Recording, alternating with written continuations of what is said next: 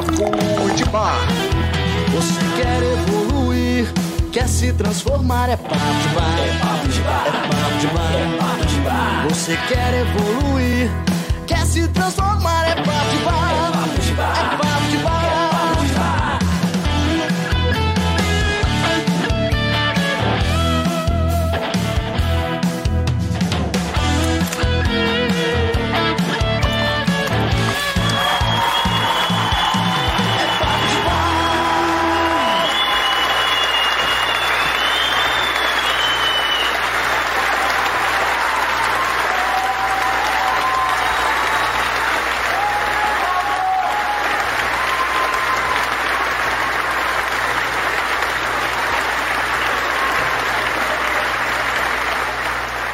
Boa noite, meu povo. Tudo bem com vocês? Sejam muito bem-vindos a mais um Papo de Bar. Deixa eu olhar aqui quem está na área. Temos o Francisco Assis, Davi Everton, Vinícius Oliveira, Gabriel Ferreira, o Rafa na moderação, Eduardo Mateus, Guilherme Galvão, Bruna, Luciana, Igor Reis, Jonathan Góes, Zé Roberto Brasil, Edilene, Natan, Carlos Rogério. Sejam todos muito bem-vindos. Vão se aproximando. Quem nunca apareceu no Papo de Bar, seja mais bem-vindo ainda. Puxa uma cadeira, o Papo de Bar é aquele nosso esquenta em que a gente faz um esquenta para a noite e ainda troca um pouquinho de conhecimento. E não se esqueçam, as duas pessoas mais participativas aqui do programa vão ganhar no finalzinho uma bolsa num treinamento à sua escolha. Olha que legal, né? Então vamos nessa, gente. Tô aqui, nossa, tô aqui frenético, né? Porque tava gravando até ainda agora. Eu tava até com medo de não terminar de renderizar até a hora de começar o papo de bar, né? Gravando vídeo da semana que vem, é, os próximos né, projetos. Eu tava aqui, nossa, uma correria tremenda, né? Ainda bem que deu para conciliar tudo. Mas vamos lá, vamos cortar o, a conversa fiada, vamos pro que interessa, que é o nosso estudo de caso. Vamos começar bem começando. É isso aí, galera. Tá na hora da gente abrir o programa com o nosso estudo de caso. Se essa for a sua primeira vez no programa, deixa eu te explicar como é que funciona. Eu vou analisar alguns problemas de pessoas que preferem manter o anonimato. A sua tarefa é dar a sua opinião a respeito desse problema no chat, lembrando que isso conta como participação para levar o prêmio no final do programa. Não fica com medo de falar besteira, o que vale é a sua intenção de ajudar. E se você quiser mandar um estudo de caso pra gente analisar, é só clicar no link que tá na descrição desse mesmo vídeo, beleza? Vambora! É isso aí. Tem gente aqui perguntando se eu vou palestrar no Café Filosófico. Nossa, para mim seria uma honra, né? Para mim seria realmente né, uma satisfação imensa. Mas é curioso falarem isso que eu tô até hoje com um plano de uma nova live, só que durante a semana, sem cerveja, dessa vez com café, chamado de café com sabor de conhecimento, né? E, então, assim, fica até uma coisa meio que poética.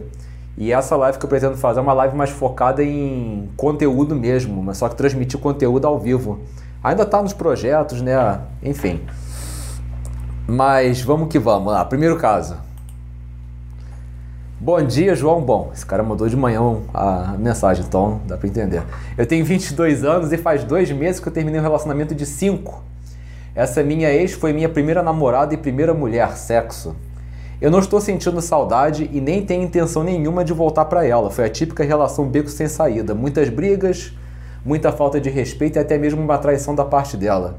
Mas uma coisa que está me incomodando muito é que eu não estou conseguindo me sentir à vontade com as mulheres que eu tenho ficado depois do término. Fico com uma sensação de desconforto, começo a pensar na minha ex e como as coisas eram com a gente. Fico comparando, me sinto péssimo por isso. Eu já disse que não quero voltar para minha ex, mas ao mesmo tempo não estou conseguindo dar uma chance para uma garota nova. Será que você pode me explicar o que está acontecendo? Obrigado e parabéns pelo seu projeto de estudo de caso. Em tempo, obrigado aí pela Luciana pelo superchat de 10 reais. Gratidão. É, vamos lá, gente. Vamos ajudar esse rapaz aqui. Seguinte, meu amigo. Primeira namorada, né? Primeira vez. Relacionamento de 5 anos. Imagina, imagina que o teu primeiro carro é um Palio seminovo, tá? Primeiro carro da tua vida é um Palio seminovo. Já pegou ele assim, né? Já usado, mas tá lá o teu carrinho. Teu primeiro carrinho, você nunca teve um carro antes disso.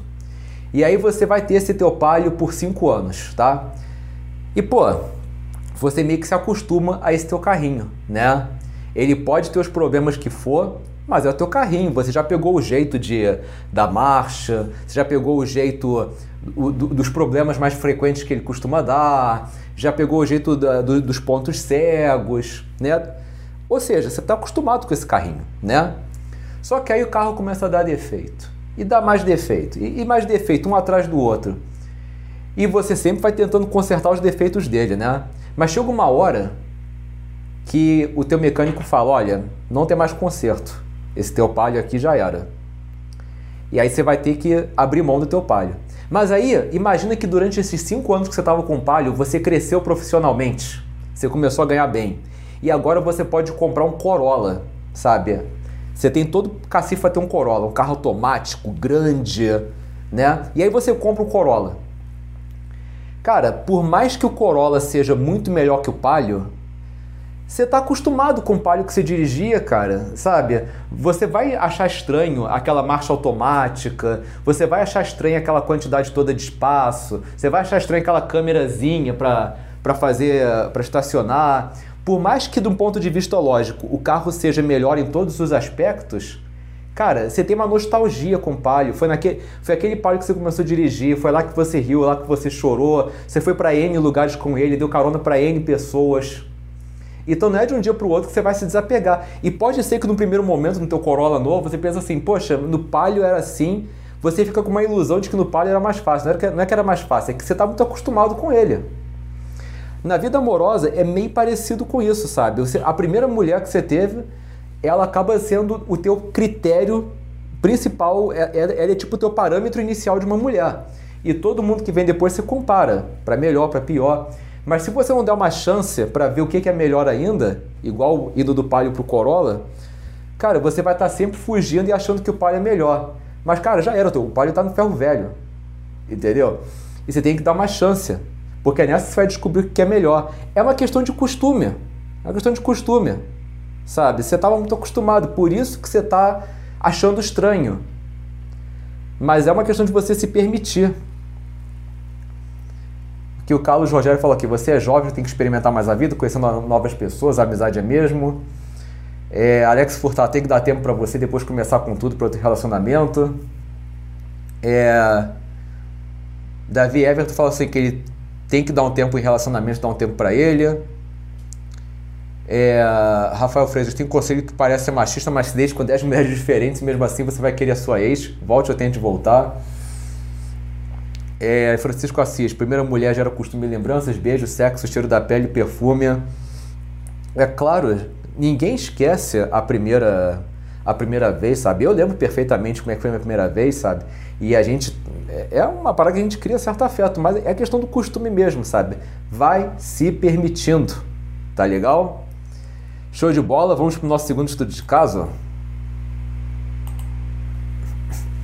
Boa noite, João. Primeiro de tudo, parabéns pelo programa, tem me ajudado muito. Eu sou um rapaz ainda novo, 22 anos, sem muita experiência em relacionamentos sérios. No momento, estou no meu segundo namoro. Recentemente tivemos duas discussões que me deixaram um pouco preocupado. Primeiro, um dia ela ficou muito brava porque viu que eu tinha curtido as fotos de algumas modelos fitness no Instagram. Segundo, no outro dia, ela ficou brava porque viu meu notebook que eu tinha assistido um filme pornô. Achei um pouco exagerada a reação dela com uma coisa tão simples e normal ao meu ponto de vista. Meus amigos dizem que mulher é assim mesmo, que não se pode deixar elas descobrirem essas coisas, mas não concordo muito com eles. Minha primeira namorada não tinha nenhum problema com as páginas que eu segui no Instagram, ou se eu via filme pornô uma vez ou outra. Às vezes até dávamos risadas sobre essas coisas. Então eu tô meio perdido por causa da falta de experiência do que é normal ou não. Você acha que eu fiz errado curtir as fotos ou ver o filme? Será que eu posso estar entrando num relacionamento abusivo? Termina ou continua? Cara, eu sinceramente acho aí, eu acho essas atitudes da sua atual um sinal vermelho, tá? Eu acho, eu sinceramente acho que é um sinal vermelho. Pelo seguinte, cara, é essa parte de ver pornografia, né? Isso é uma coisa que é esperado que um cara faça, né? Tudo bem, ah, João, eu não faço, tô no NoFap. Eu tô falando de um cara que não conhece NoFap, um cara que, né, ela ficar com, sabe, esse ciúme de você curtir uma foto de uma modelo, esse surto de porque você viu um pornô, cara, isso é, isso é um, um, um sinal inicial de um ciúme que pode escalar. Porque se a pessoa já fica puta com umas coisas tipo assim de da internet, e quando ela estiver conversando com outra garota? E se você tiver que fazer um trabalho com outra garota? Né? Você acabou de falar, a tua ex não tinha problema com isso. Essa começa a ter problema. Eu, sinceramente, eu posso estar falando até mesmo por causa de um ponto de vista pessoal, sabe? Porque eu já fiquei muito tempo com uma pessoa que tinha um ciúme doentio de mim. E quando eu vejo esse tipo de comportamento, realmente eu fico com alerta máximo, né? É... é eu, sinceramente, não acho uma boa. É... Vinícius Oliveira fala aqui, ciúme doentio de um modelo não dá. Guilherme Gavão, será que ver pornô não é uma forma de traição? Cara, é um ponto de. O Francisco até falou: pior se a pornografia é vício. É, Elisângela falou: boa noite. O Vinícius falou: tem autoestima baixa, sente medo de ser trocada. Ela deve se comparar com essas mulheres e se sentir mal por não ter o mesmo corpo, cabelo, etc. É, eu também acho que realmente, se ela no início está tá tendo esse tipo de ciúme, porque, gente, essa questão do ciúme, ele nunca começa exagerado. Ele sempre começa brando e vai escalando. Eu falo isso porque é sempre assim. Primeiro a pessoa pergunta quem era aquela garota que estava conversando. Depois, mais para frente, ela começa a ver toda e qualquer mulher, ou vice-versa, né? O cara vê todo e qualquer homem, né? Que conversa contigo te dando mole. Né? Na cabeça dessa pessoa tá todo mundo te dando mole, né? Depois começa a fazer chantagem, tipo meio que te proibir de falar. Ou então se te pegar falando, faz castigo do silêncio uma semana. Nunca começa no topo, sempre vai escalando. Então se os sinais iniciais já são assim, da, do cara ter curtido uma foto de uma modelo, do cara ter feito, visto um filme pornô, imagina mais pra frente como é que o negócio vai, como é que vai escalar. Eu fico preocupado com isso. Posso estar errado? Posso, claro. Mas não é o que aconteceu comigo e não é o que acontece com os vários caras que eu já atendi.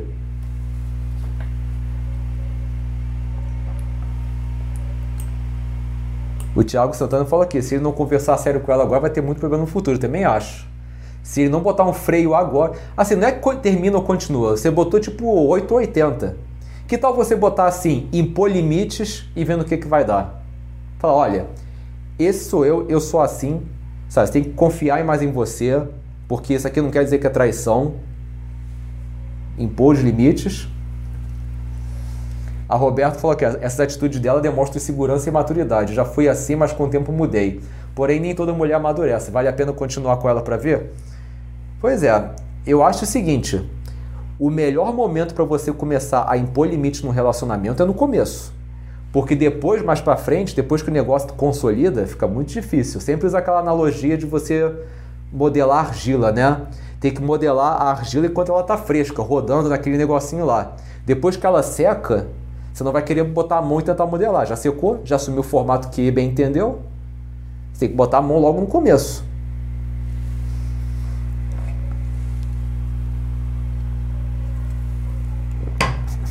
Mas o consenso mesmo é insegurança da parte dela. Então, eu não acho que você devia terminar. Acho que conversa, seja assim bem incisivo no seu uh, ponto de vista, pá, pá, pá, e ver o que, que vai dar. Se ela continuar com essas crises, não se esquece que ciúme é uma atitude inerentemente de uma pessoa de baixa autoestima que quer estar sempre no controle da situação. Pior, ela quer estar no controle das outras pessoas.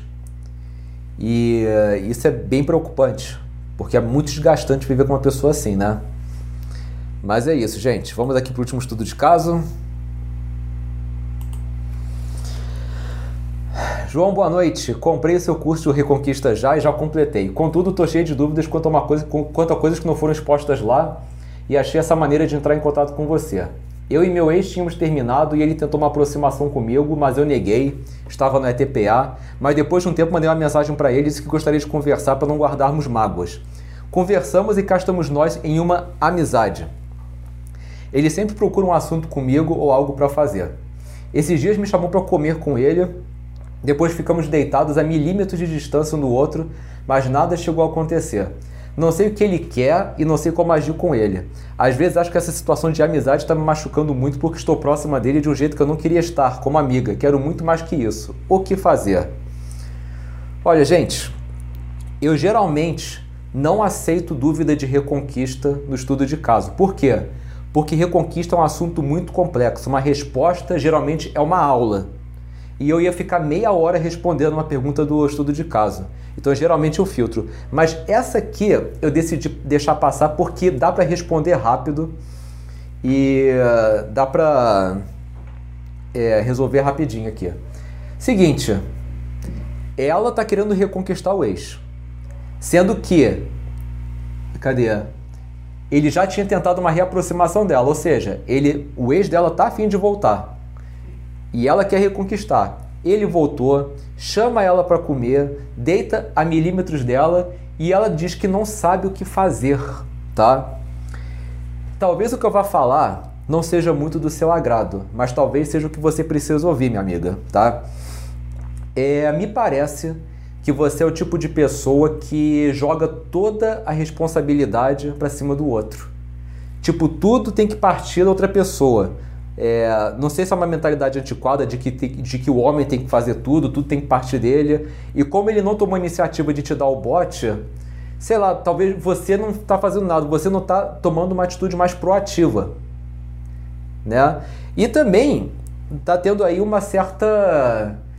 Não sei se você desaprendeu ou se você nunca teve a capacidade de flertar, de entender os sinais de interesse, porque tá na cara que esse cara tá na tua. Então por que que você, se, se, ele, tá com, se ele não está querendo te, é, tomar uma iniciativa, pensa comigo. Ele tentou correr atrás de você e você não quis.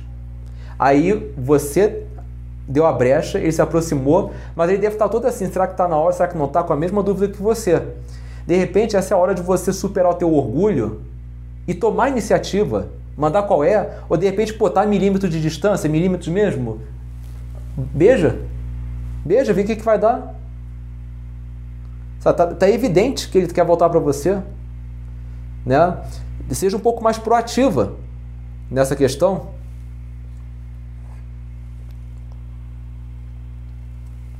Lucas Costa falou aqui, não sabe o que fazer, tá na cara. Vinícius Oliveira, toma iniciativa e tá na cara do gol. É... Tiago Santana, entendi o que o João quis dizer perfeitamente. Ela quer que o cara pegue no colo e chame de meu amor e volta para mim. Homem Eficaz falou: muitas mulheres são assim, pede oportunidade com os homens certos. Rafael Freitas falou aqui: boa, João, ótima análise, orgulho é fogo. Rony Fu, talvez ele não queira tomar iniciativa porque da outra vez que tentou negou, também acho. É... Roberto falou assim: parece que ele tá com saudade, mas não tem certeza, tem um bloqueio aí. É... o Antônio Marcos, chega junto, moia logo. O Stefano falou aqui: ele já te beijou, você já tem intimidade, não sei por que tem medo. Se um homem rouba um beijo, ele é chamado de estuprador, mas se a mulher faz isso, ela não fica mal vista, ainda mais com ex. É, Edenilson falou aqui, verdade, às vezes a gente espera apenas pelo outro e a gente mesmo não toma nenhuma iniciativa. Pois é, eu acho que está faltando mais proatividade, de repente ela está numa parte assim muito passiva e tem que ser mais, mais é, decidida né, nesse, nesse aspecto, né? Eu não tenho mais muito a dizer a respeito disso, sabe? Acho que está bem claro o que está acontecendo, né? Mas é isso, gente. Os parabéns aí pela participação de vocês. Hoje o pessoal tá metendo bronca. Vamos agora para parte show de bola do Papo de Bar, nossa roda de amigos. Então vamos nessa. Chegou o nosso momento favorito do Papo de Bar, a nossa roda de amigos. É aqui que eu tiro as dúvidas da plateia. Você tem alguma pergunta? Manda ver, vai ser um prazer te ajudar. Só peço que você preste atenção no seguinte: são muitas pessoas na live e muitas perguntas para responder. Nem sempre dá para dar atenção para todo mundo. Se eu por acaso pular sua pergunta, não leva para o lado pessoal, eu não tenho nada contra você. Vale lembrar que existem perguntas que eu realmente deixo passar porque elas já foram respondidas em outras edições do programa e eu prefiro focar nas perguntas inéditas. Fora isso, tá na hora de você botar para fora. Fala aí, o que, que você quer saber?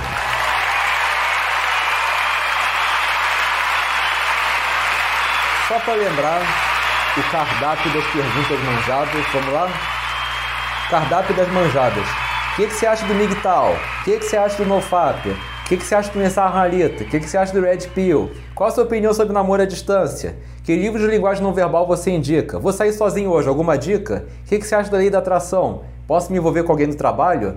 Esse cardápio tem constante atualização, mas por hora são essas as perguntas manjadas que eu sinceramente pulo. Então vamos lá. Davi Everton perguntou aqui qual a minha opinião sobre sair da Matrix. Cara, a minha questão é: vamos lá, a gente sabe que sair da Matrix é tomar a pílula vermelha, né? A Red Pill. Mas a minha teoria é: de cada Matrix que a gente sai, a gente entra em outra. De repente maior, mais evoluída. Mas aí, essa é outra Matrix, que a gente também tem que sair. Para mim, o sentido da vida é a gente estar tá constantemente saindo das Matrix que a gente entra. Então, eu acho que a pílula vermelha é o começo. Mas eu acredito que existe pílula verde, laranja, marrom, azul claro, azul escura, é, vermelho sangue. E a gente tem que toda hora procurando qual é a pílula da vez para sair. Porque você sai de uma realidade, você entra em outra, às vezes você acha que você entrou na realidade absoluta e na verdade ela é só mais uma realidade engessada que você tem que sair. Então você tem que estar toda hora. Eu chamo isso de caveception, uma incepção de caverna. Porque eu não falo muito da Matrix, eu falo da caverna de Platão. Então você sai da primeira caverna, para entrar na segunda, onde você já, já se desprende de quem você era. Mas às vezes você pode nessa segunda se iludir, achando que é, você conhece a verdade e na verdade você está em outra caverna que você tem que sair. E, e vai saindo de caverna em caverna. Você só encontra a claridade na morte. Mas aí tem aquela coisa: não é qualquer morte, tem que ser a boa morte. Assim como uma boa noite de sono é resultado de um dia bem vivido, uma boa morte é o resultado de uma vida bem vivida. Então não, é aquela morte de suicídio, se desleixando, é você viver uma vida com propósito, que vale a pena, onde você pode deixar o teu legado, a tua marca. E faz parte do sentido da vida você estar tá sempre saindo das suas matrix. Então eu acho que a Red Pill é só o começo, mas não é o fim. Ela é só o começo de um processo sem fim de desligamento de realidades.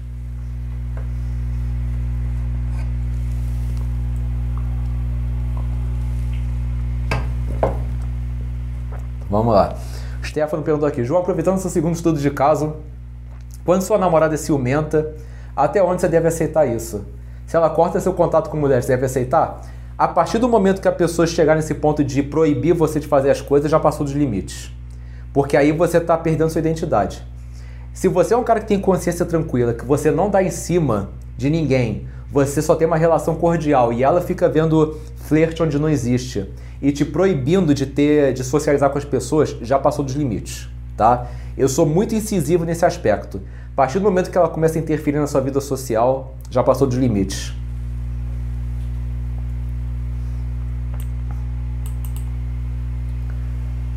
Vamos lá, o Vinícius Dias perguntou aqui, João, por que eu não consigo fazer meus objetivos e me saboto? Um exemplo, tento comer menos, mas ao me deparar acabo comendo tudo que tem na cozinha. Isso me frustra muito. Cara, o que pode estar acontecendo aí é que você já está querendo fazer uma coisa muito radical, sabe? Tipo, você já comia muito e já quer assim fazer vestibular para faquir. Ao invés de você cortar de uma vez, vai cortando as quantidades em doses homeopáticas até você se acostumar. Eu sempre falo que a gente tem que seguir o princípio da homeostase. Homeostase é o quê? É a capacidade que um organismo tem de se manter estável e resistir às mudanças. Se você parar para pensar, o cérebro é um órgão, então ele também tem homeostase. E isso existe uma teoria de que isso pode se estender aos pensamentos. Então, quando você quer promover mudanças muito bruscas, o teu cérebro encara isso como uma ameaça e ele vai tentar fazer você reverter para quem você era. Por isso que mudanças muito bruscas são desestabilizadoras. Então, pega aquela meta grande que você tem e divide em várias metas pequenininhas, uma meta a ver com a outra, para você chegar lá. E sobre esse negócio de perder peso, eu não quero emagrecer muito de uma vez, porque, conforme falei, o homeostase, você recupera muito rápido. Eu perdi 30 quilos, mas foi em seis meses. Foi assim, bem assim, no ritmo normal. Tem gente que, que perde 30 quilos em dois meses e, cara, rapidinho ela recupera esse peso depois. Você tem que ir se acostumando com, aquelas, com essas mudanças. Então, vai aos pouquinhos.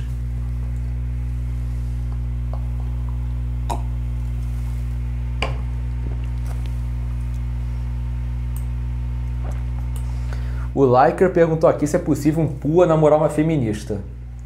Bom, enquanto ela não descobrir que ele é pua, né?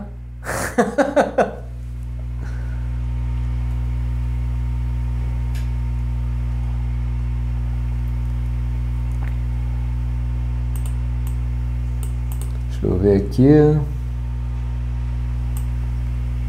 Esse aqui já perguntou. Francisco Assis pergunta aqui: livros de autoajuda são péssima literatura segundo os filósofos? Quem são os filósofos para falar mal de livro de autoajuda? Se, se você partir do pressuposto que filosofia é, uma ponto de, é um ponto de vista que não necessariamente está cientificamente embasado. Qual é a diferença de filosofia para ciência? Filosofia é um ponto de vista que pode fazer muito sentido e que de repente até procede, mas que não tem comprovação. A ciência tem comprovação, tá? Eu sempre digo o seguinte: enquanto não houver um ponto de vista científico que transforme aquilo num fato, eu acho super válido você usar a filosofia a sua escolha para você eh, lidar com aquilo. Mas a partir do momento que existe ciência para é, contrariar aquela filosofia, aí você passa a viver em negação. E cara, independente da autoajuda, é uma, é, é uma de repente a autoajuda é uma filosofia também.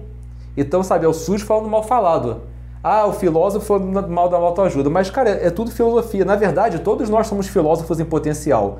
Porque todos nós temos pontos de vista formados sobre coisas que a gente ainda não sabe se eles procedem ou não, baseado nas, nossas experiências, nas nossas crenças. Então, quem são eles para falar sobre isso?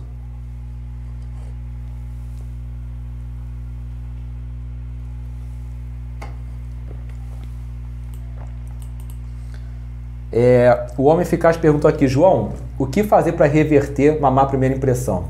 Cara, é difícil. Porque primeira impressão tem aquele negócio do efeito halo, né? Ou seja, a primeira impressão define tudo que a pessoa pensa sobre você. Então você pode salvar um cachorro de um incêndio que a pessoa que tem ranço contigo vai perguntar: ah, lá vai o idiota salvar um cachorro do incêndio, né? É, uma coisa que eu percebi é que a maneira mais eficaz de você reverter uma primeira má impressão é quando existe alguma emoção muito forte associada ao momento. Por exemplo, aquela pessoa que não gosta de você, ela foi traída por todos os amigos e só você ficou do lado dela e se mostrou assim que entende, que compreende a parte dela. Como ela está num momento muito emocional, tipo assim, pô, todo mundo me deixou e só essa pessoa que realmente se revelou importar comigo, Nessa você reverte a primeira impressão, só que você tem que ficar esperando isso acontecer e você ficar esperando isso acontecer é você torcer para o pior da pessoa, que não compensa. Você pode ir com o tempo tentando fazer, mas tem que ter paciência para caramba. Porque uma vez uma má impressão é, criada, a pessoa vai criar resistência na mente dela.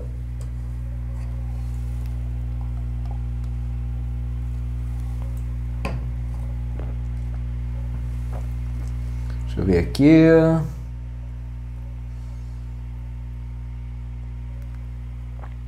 Natan Carneiro perguntou: Boa noite, João. Na sua opinião, qual é a principal causa dos términos dos relacionamentos nos tempos atuais? Gente, eu estava falando no meu grupo essa semana o seguinte: muita gente fala que o pior, que a pior doença que vai existir no futuro é a depressão, né? Assim, eu discordo em partes. Eu acho que a pior doença que vai existir no futuro é a maturidade. Se você parar para pensar, tudo de ruim que o ser humano faz a raiz está na imaturidade. E qual é a raiz da imaturidade? É a incapacidade para lidar com frustrações. Você não sabe lidar com frustrações, não desenvolve autossuficiência, aí você acaba virando uma pessoa egoísta, dependente, sabe? É, que não tem perseverança nas coisas, sempre responsabiliza os outros pelos, pelos problemas.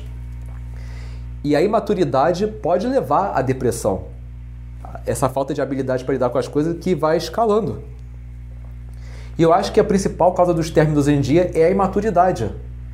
É, começa a pintar as primeiras dificuldades, a pessoa já quer desistir, já quer pular para o próximo. Ela não, se, não tem consciência de que às vezes o problema está com ela.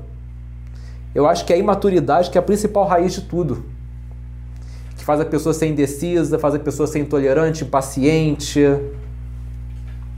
é, infiel.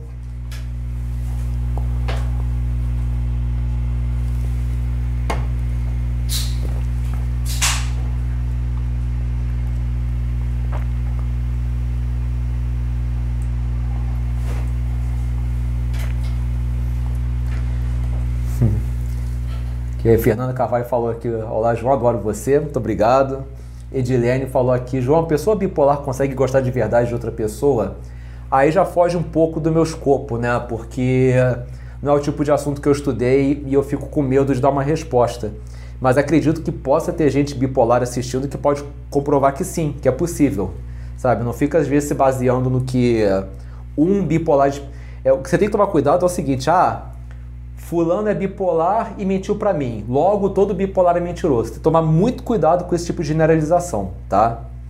Isso, isso é que pode causar certos preconceitos, tá? Então começa a pesquisar e tal. É, eu acredito, agora dizendo por ponto de vista, opinião, eu acredito que pode amar sim. Não vejo por que não. Tá?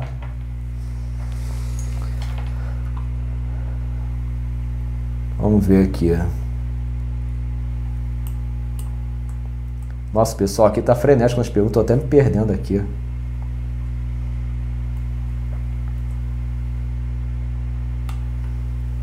Uh... Antônio Marcos falou aqui, João, quando uma mulher te compara o pai dela, tipo ela, ela fala, você parece meu pai falando, seria um ponto positivo na sua opinião? Ah, cara, não sei, tem, tinha que ver mais informações sobre isso. Tá? Às vezes pode ser uma comparação bem humorada, tipo, você teve o mesmo jeito de falar e ela falou isso de boa. Às vezes pode ser no sentido de, ah, será, será que ela acha que o pai dela é chato? Aí de repente tá dizendo que você é chato? Ah, você parece meu pai falando, sabe? Aquele tipo meio que adolescente e projetando o pai em você.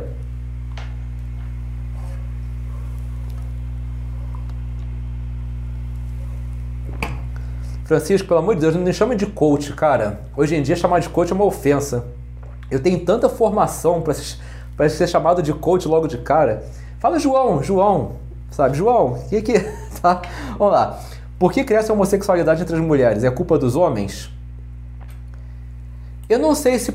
Cara, eu não sei se, é, se a, a homossexualidade está crescendo ou se é porque nós vivemos num mundo onde elas estão mais à vontade para assumir. Ou seja, a gente tinha muita mulher que era homossexual enrustida ou que até mesmo por convenções sociais não se aceitava, tentava viver uma vida entre aspas normal, e hoje em dia, sabe, a gente tem mais abertura para aceitação, então de repente nunca mudou. O que está acontecendo é que está tendo mais é, autoaceitação agora.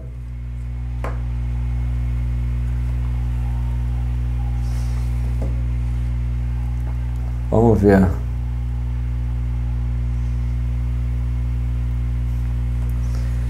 Francisco Assis falou que o aumento da afetividade feminina é culpa dos homens, segundo as mulheres. Cara, isso é balela, sabe? Eu já tive, eu já tive várias decepções amorosas na minha vida e nem por isso eu cheguei e pensei, cara, sabe o que, ia resolver um problema? Uma rola. Não.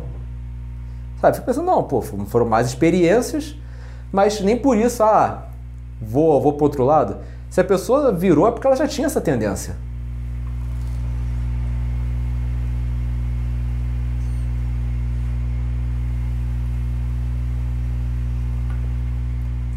Deixa eu ver aqui.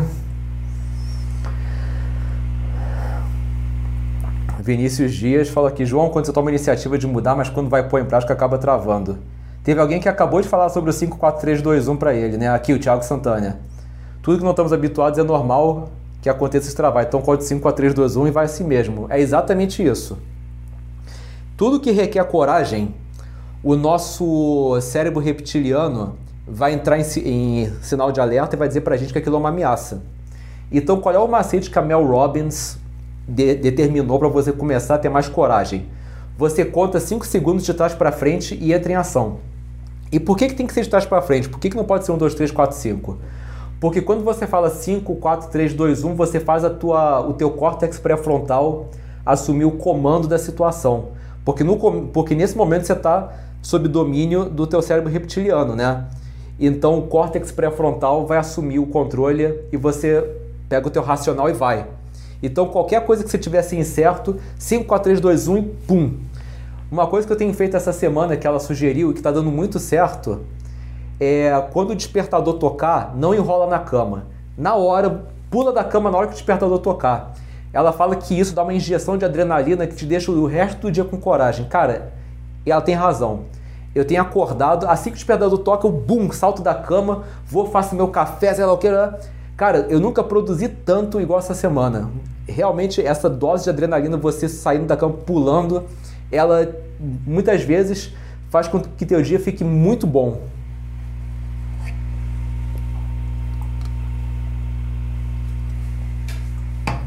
Edenilza falou aqui, João, estou colocando em prática suas dicas e as coisas estão começando a mudar.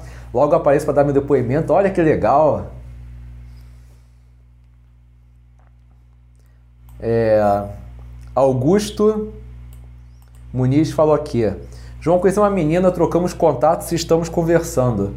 Ela super desenvolve o papo, inclusive falamos sobre ficar. Porém, quando quero marcar algo, sempre tem empecilhos por parte dela. Tá me parecendo, Augusto, que ela quer você de satélite. Eu acho o seguinte: se você chamar uma vez para sair, ela recusar, beleza, tenta uma segunda vez. Se ela recusar de novo, pode ser azar. A partir da terceira, já está evidente que ela não quer sair. Então pode ser que ela queira estar tá te fazendo de satélite. Tipo, você orbitar em volta dela para encher o ego dela, para você fazer ela se sentir bem com ela mesma.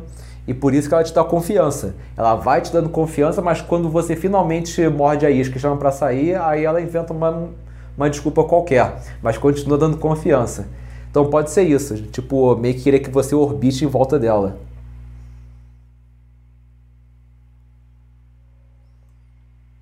O César Souza falou sobre o livro Sperm Wars, né? Eu comprei esse livro, César. Eu comprei, mas eu já fiquei, mas eu já tô ciente que esse livro ele é muito polêmico porque me parece que ele carece de evidência científica. Mas eu ainda vou ler para poder dar uma, uma opinião. Que o cara fala que o cara fala várias coisas polêmicas nesse livro, né? Ele falou que o formato do pênis masculino ele tem um formato para poder raspar o resto de sêmen de outros homens da vagina, umas coisas assim, sabe? Mas coisas que você não vê em lugar nenhum alguém fala sobre isso, né? Eu comprei o livro para ver qual é, mas eu já estou indo com aquela cabeça de que, peraí, esse livro é polêmico, é controverso.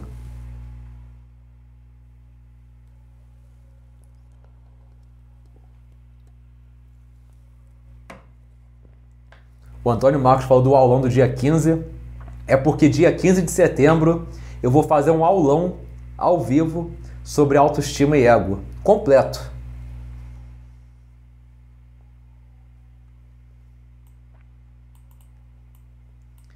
O Liker perguntou aqui: o que dizer para puxar conversa com um grupo fechado que te ignora e só te responde com aquilo que você perguntou? Grupos, eu te dou duas dicas, o Liker. Uma pergunta para fazer o grupo interagir é você de repente perguntar: vem cá, de onde vocês todos se conhecem? Isso pode gerar uma, uma conversa. Mas geralmente, você está falando grupo fechado, me parece uma panelinha.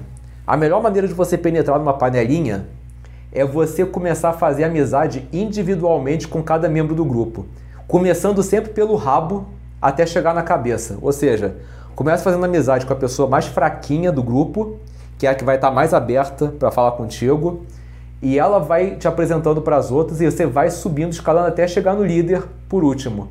Quando você faz amizade com cada um individualmente, aí todos eles acabam te integrando, porque já tem amizade com todos eles, né? Ou então amizade com a maioria deles, pelo menos, que aí não vai ter tanta diferença se dois não te conhecem.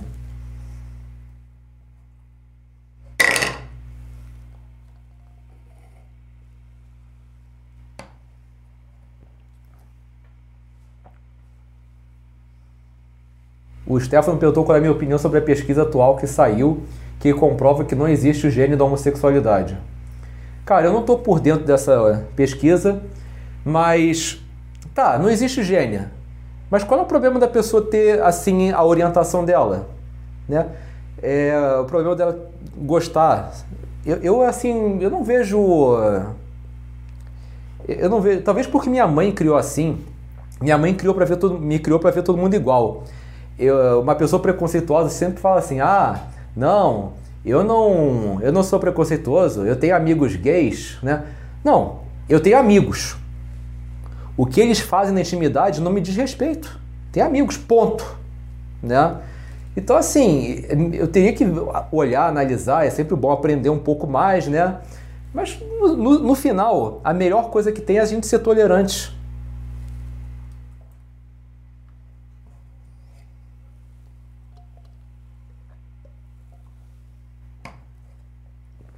Deixa eu ver aqui. É...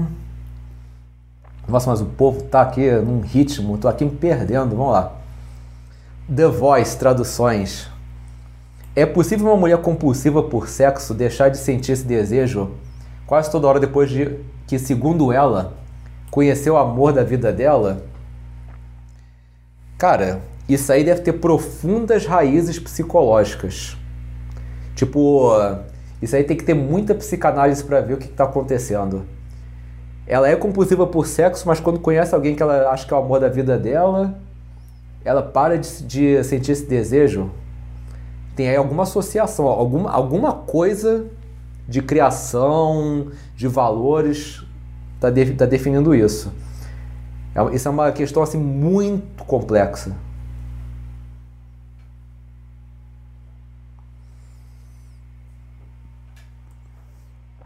O Alex Furtado falou assim: tem uma vizinha nova na minha rua, já trocamos olhares e tudo mais, não, mas não falamos. Alguma dica para chegar nela de boa forma? Cara, abridor situacional. Alguma coisa voltada para a rua, você falar alguma coisa do ambiente, é o menos invasivo que tem. Pedir uma, uma opinião sobre uma coisa da rua é o situacional. Não tem caô. Se ela realmente estiver na tua, ela vai te dar muita conversa.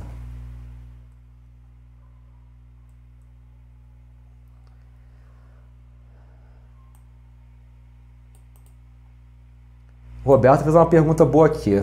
Existe uma média de tempo normal para alguém voltar a ter relacionamento sério pós-término?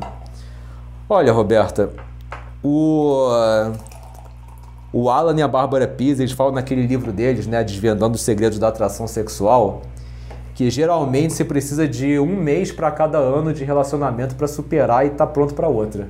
Só que a gente vê na prática que isso não, não procede muito. Tem gente que às vezes tem um relacionamento de dois meses e fica um ano para superar a pessoa, né?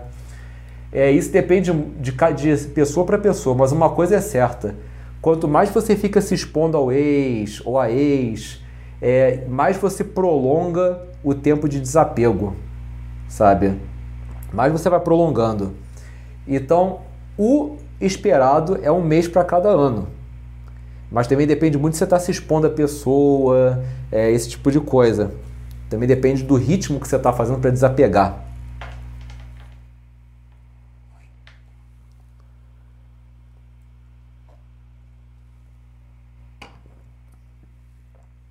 Marcelo Anselmo perguntou: João, o que fazer após o primeiro encontro amoroso de um casal? Tipo, dia seguinte. Cara, não tem caô, sabe? Manda uma mensagem de bom dia. Bom dia, bem. Poxa, eu curti muito ontem, não importaria nada de uma segunda vez. Ah, eu falava isso e sempre dava certo. Não tem mais assim que você fazer, deixa rolar. Não se preocupa muito de, ah, o que tem que falar, sei lá o que, a hora certa. Vai seguindo o ritmo que vai dar certo.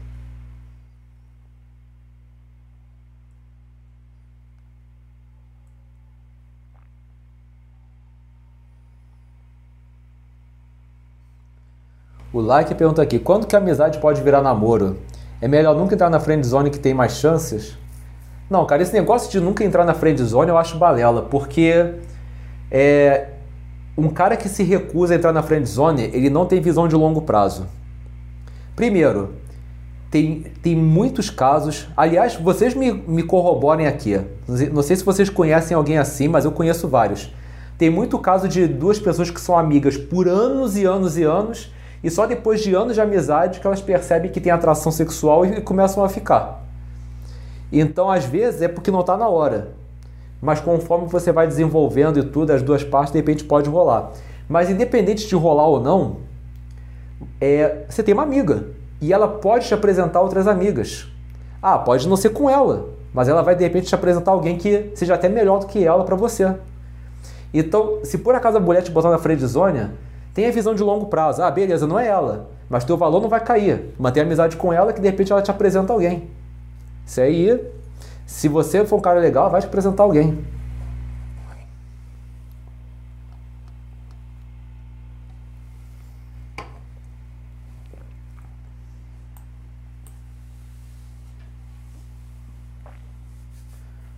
Deixa eu ver aqui.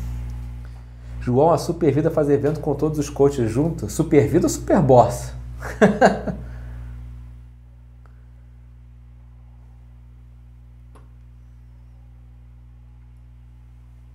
Deixa eu ver aqui. O Guilherme Galvão falou concordo plenamente. Carlos Rogério falou aqui. Ser meloso, transmite carência. Não, gente, o romantismo ele tem que ser a etapa número dois, não a primeira etapa, sabe? Se você for muito romântico logo de cara, isso geralmente afugenta a pessoa. Infelizmente, né? Eu, eu tive que afugentar várias garotas até aprender.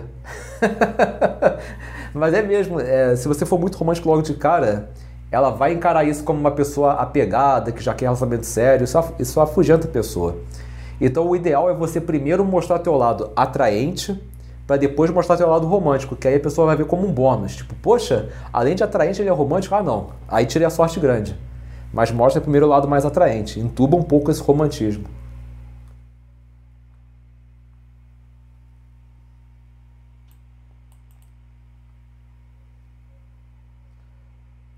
O Stefano falou aqui, João, por que para os homens é tão fácil separar atração afetiva de atração sexual, para as mulheres não?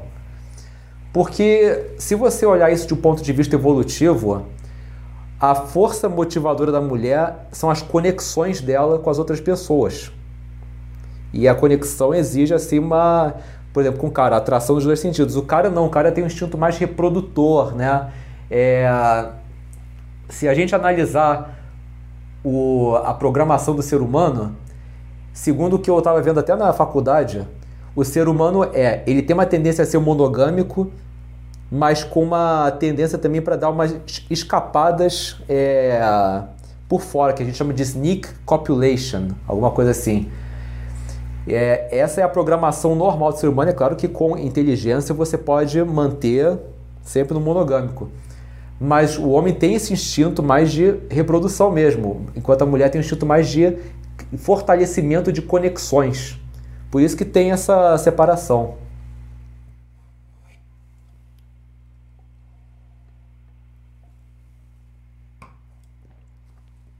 Augusto Muniz fala aqui. Sobre a questão do satélite, João. O mais espantoso é que ela quase sempre responde as minhas mensagens e ainda faz questão de desejar bom dia e coisas do tipo todos os dias, mesmo assim será expectativas falsas? Eu continuo achando que tem aí uma necessidade de satélite, porque se ela tá tão afim de você, por que, que ela não aceita te encontrar? Entendeu? Dá uma olhada nas atitudes, não nas palavras.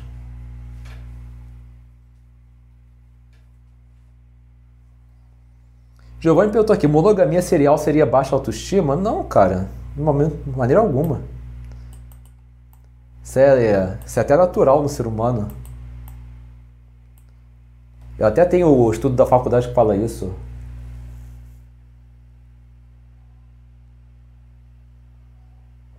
Deixa eu ver aqui.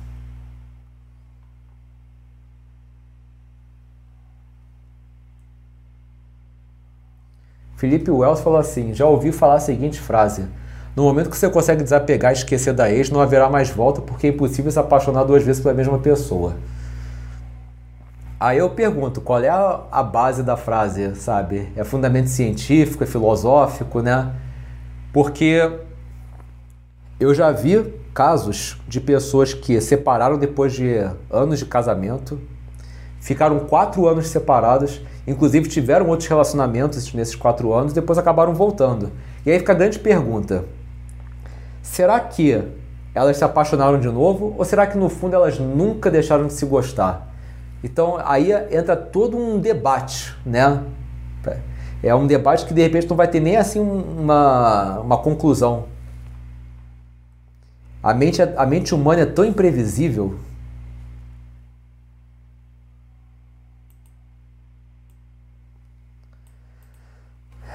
O Stefano perguntou aqui, João, depois que a pessoa já interferiu no seu ciclo social, é possível reverter a situação termina, sem terminar o relacionamento, sem magoar a pessoa? Stefano, é o que eu falei, o ideal é você nunca permitir que isso aconteça. Porque se você não botar um freio no começo, mais para frente fica difícil você reverter, né? Eu, é o que eu falei, é o negócio de você modelar argila. Enquanto a argila está molhada e rodando, você bota a mão na argila e, e esculpe o que você quiser. Mas se por acaso você não botar a mão na hora, ela vai secar e vai assumir o formato que ela bem entender. E depois não adianta você querer botar a mão porque já secou. Você pode tentar. Eu acho que tentar é sempre válido. Mas saiba você que vai ser difícil. Mas não é impossível. Pessoa para pessoa, né?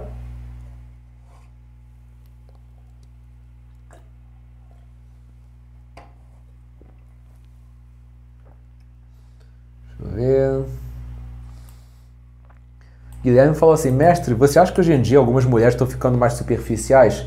Não é questão da mulher só, é o ser humano como um todo, cara. O ser humano está ficando mais superficial. Eu estava vendo uma matéria na faculdade chamada Educação Positiva para o Novo Século, com o Philippe de Fruit, né, belga. E ele estava falando que está cada vez mais essencial a gente voltar a ensinar nas escolas as partes de lidar com frustração, trabalhar em equipe, é, respeito ao próximo, resiliência, é, extroversão, introversão, é, enfim, trabalhar a parte da humanidade, porque as pessoas estão muito assim, é, não estão sabendo lidar umas com as outras. Tá, tá tendo assim um, tá, o mundo está à beira de um colapso social. Essa é a palavra certa. E a gente tem que logo na, na fase da escola começar a trabalhar melhor essas competências humanas nas pessoas.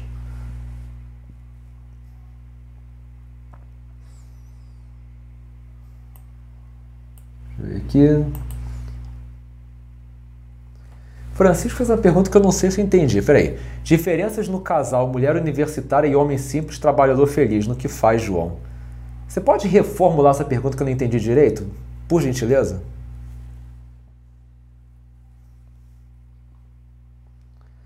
O Stefano pergunta aqui.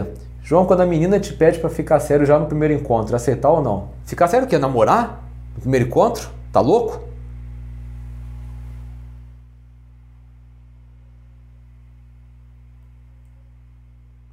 Cara, as pessoas estão muito imediatistas, né? Tipo, nego que é tudo pra ontem. Esse negócio de querer namorar lá no primeiro encontro, isso é coisa pra ontem. E digo uma coisa, uma pessoa que já quer ficar sério no primeiro encontro, você pode ter certeza que também ela vai querer deixar de ficar sério muito rápido.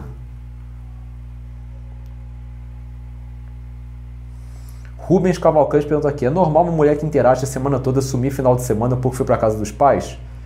Depende, cara. Se os pais moram em um lugar afastado, sem internet, e ela realmente é uma pessoa que quer aproveitar o tempo com os pais e dar atenção, pode ser normal. Sabe? Tentando, é, é claro que pode ter outras possibilidades, mas as pessoas sempre levam para o mau sentido quando pode existir uma possibilidade dela estar tá fazendo isso por motivos nobres.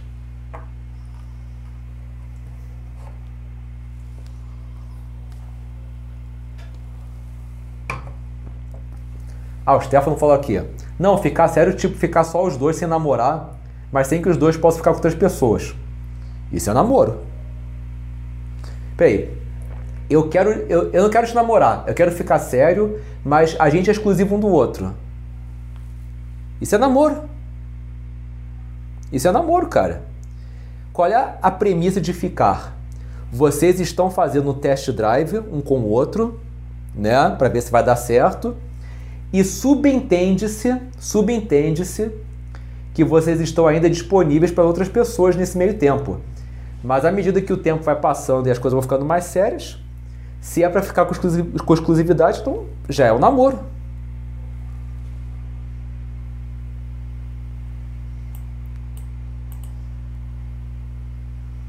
Ah, o Eduardo Matheus até falou aqui, ficar sério não existe, isso aí já é namoro. Ué, falando.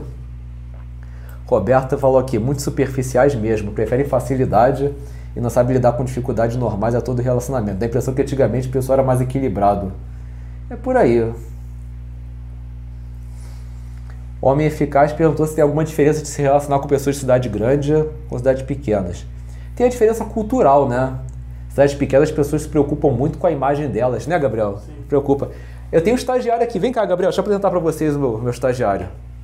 Ó, galera, esse aqui é o Gabriel, é o meu estagiário que me ajuda aqui com as paradas, né? É, dá um oi pro pessoal. Vocês acham que eu gravo papo de bar sozinho? Gravo não, tá aqui o meu estagiário do lado. Mas cidade pequena é assim mesmo. É, as pessoas se preocupam muito mais com a imagem delas, ficam muito mais assim travadas para fazer as coisas. Mas é, fora isso,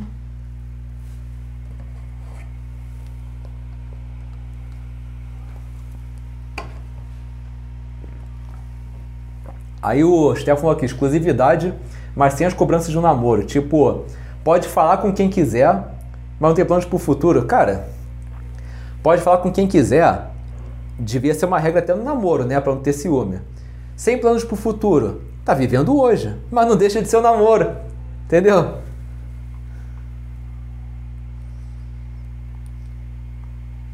Felipe Wells perguntou aqui: você acha que existe algum tempo certo para etapas tipo noivado, casamento, quais seriam os sinais que estão na hora de avançar essas etapas? Seria apenas o sentimento do casal que é a hora certa? Cara, não tem tempo certo, mas é bom que vocês se conheçam bem antes de dar qualquer passo, né? O que eu digo é o seguinte: os seis primeiros meses geralmente são os meses que a máscara fica na pessoa. São os meses que as pessoas sempre vão tentar mostrar sempre o melhor lado delas, elas vão tentar esconder de você os defeitos e tal. Então, nos seis primeiros meses, é bom você ficar assim olhando, analisando, porque até a máscara cair e o resto aparecer, pode ser que você nessa assim, pô, comprei gato por lebre, né? Mas depois disso.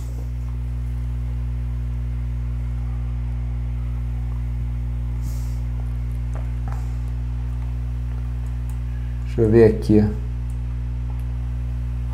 Pô, o Darlison me ameaçou aqui. Esse homem não me responde de jeito nenhum. Olha aqui, camaleão, acho bom você já minha dúvida. Me chamou de camaleão, já. Já acha que eu ainda sou pua. Deixa eu ver aqui se tem alguma coisa do Darlison. Ô, brother, eu não tô nem vendo aqui uma pergunta sua. Repete sua pergunta aí que eu posso tentar te ajudar, cara. Beleza?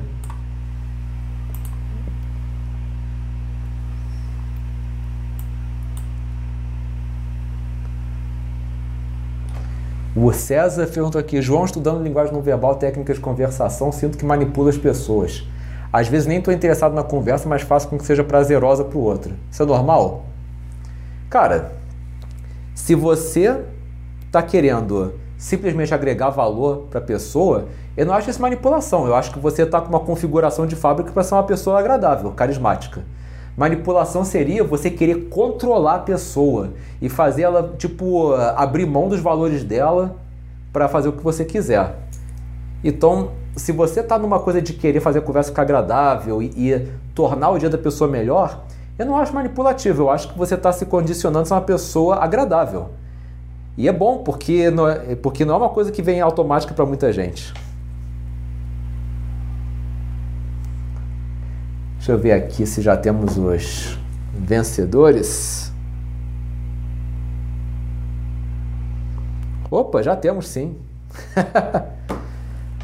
Vamos lá. É, tá todo mundo falando aqui que não viu a pergunta do cara. Eu também não vi, sabe? Pra mim é tipo caviar. Mas vamos lá. É, galera, tá chegando o final da live. Vamos dar uma olhadinha quem venceu, quem vai levar o prêmio da noite? Vamos nessa. Pois é, nosso papo de bar tá chegando ao fim e chegou a hora da gente descobrir quem foram os vencedores da semana. Quem será que foram as pessoas que mais contribuíram ao longo do programa? É o que a gente vai ver. Se você por acaso vencer, deixa o teu nome, o seu e-mail e o treinamento que você quer aqui mesmo no chat. Fica tranquilo, porque os moderadores vão apagar essa mensagem depois que eles anotarem os seus dados. O seu acesso vai chegar no seu e-mail em até 10 dias úteis. Ah, e muito importante, Cuidado na hora de digitar seu e-mail, porque se você errar, já era. Não tem como corrigir um e-mail errado. Você realmente perde a bolsa. Mas chega de falação. Vamos descobrir quem foram os vencedores. Como o tempo voa aqui na live, né? Cacete, 10 e meia já, né? Nossa, essa uma hora passa muito rápido. Mas vamos lá, temos aqui os dois vencedores da noite sim. Vamos descobrir quem foram. E as duas pessoas que vão levar um treinamento à sua escolha, porque elas contribuíram bastante na live hoje, foram. Rufam os tambores.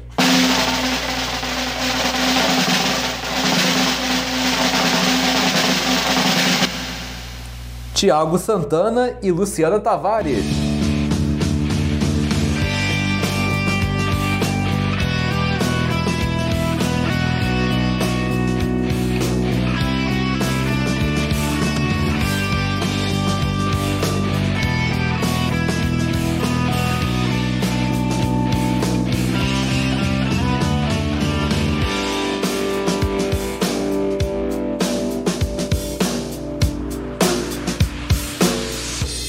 Isso aí, Thiago e Luciana. Parabéns, vocês levaram o treinamento às escolhas de vocês. Lembrando que projeto autossuficiência demora, tá demorando muito para poder liberar uma bolsa dele, tá? Qualquer outro, vocês podem pedir. Se vocês já tiverem todos, pode presentear alguém, vocês falam para mim depois, tá? Mas é isso aí, meus parabéns pela contribuição hoje na live. E quem não ganhou hoje, não fique chateado, porque todo papo de bar é uma nova oportunidade para vencer. Todo papo de bar tem prêmio, tá legal, gente? Galera, quero agradecer a presença de todos aqui hoje: Tiago, Guilherme, Roberta, Rafa, Francisco, Alex, Luciana, Stefano, Liker, Homem Eficaz, Romualdo, Alex, Paula. É isso aí, galera. Muito obrigado pela participação de hoje. Desejo a vocês um excelente sábado, um domingo épico, uma excelente semana. E não se esqueçam, sábado que vem, nove e meia da noite, tem mais Papo de Bar. Falou, galera. Grande abraço e fui!